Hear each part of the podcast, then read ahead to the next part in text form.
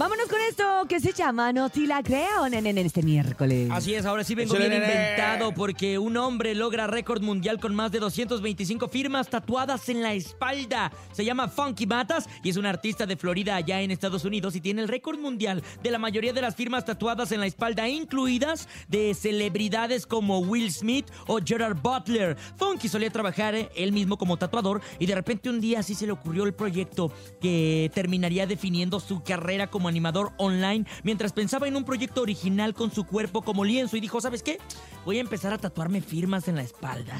Y así fue como poco a poco siguió acercándose más a su meta y ahora presenta firmas de celebridades como Elijah Wood, Michael J. Fox, Christopher Lloyd y Steve O. Este hombre, el Steve O es el que salía en Jackass. Sí, sí, Ya sabes, sí, sí. O sea, no cualquier persona le firma la espalda a este hermano, vaya, por así decirlo, solamente por nombrar algunas personas. Y como muchas personas están detrás de él, de varios personajes, íconos como el hombre que dio voz a Bob Esponja o el hombre que interpretó a Darth Vader en las películas originales de Star Wars, algunos de ellos han tatuado sus firmas directamente en la espalda de Funky. O sea, no es como una representación, sino que él pone la espalda y de repente llega el artista y...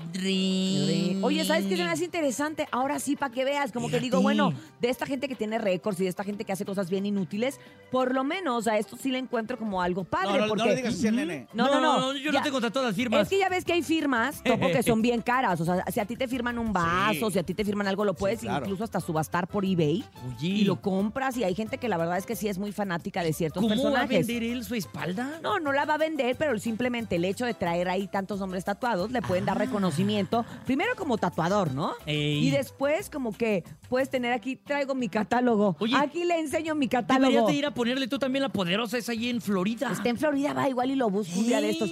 Pero pues si no quiere, pues le firmo el tobillo. ¿No? ¿Qué te parece?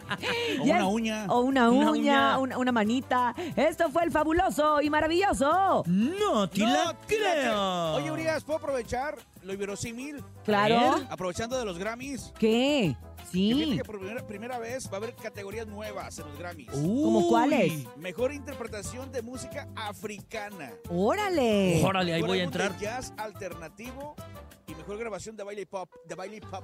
Pero no entiendo por qué existe eso si es latinoamericano, ¿no? Uy, Pues está muy loco. Es el Latin Está Grammy. muy locochón ahora. Pero te voy a decir una cosa, por ejemplo, hay una hay un cantante que es el que tiene una canción con Selena Gómez que se llama Calm Down, Ah, que es sí. nigeriano. Baby, calm down. calm down. Y yo creo que debido a que él ha tenido un éxito de verdad ahorita exorbitante en Estados Unidos, yo creo que se les ha de ver ocurrir. Oye, pues incluso el Obama es afrodescendiente. Exacto, han es dicho, pues tú mételo aquí en los latinos, como, como Ah, bueno, acuérdate- oye, pero la idea de incluir esos estilos ha sido democratizar la música del mundo, evolucionar Exacto. más la estructura de los premios y hacer que el proceso de votación y reconocimiento sean más justos.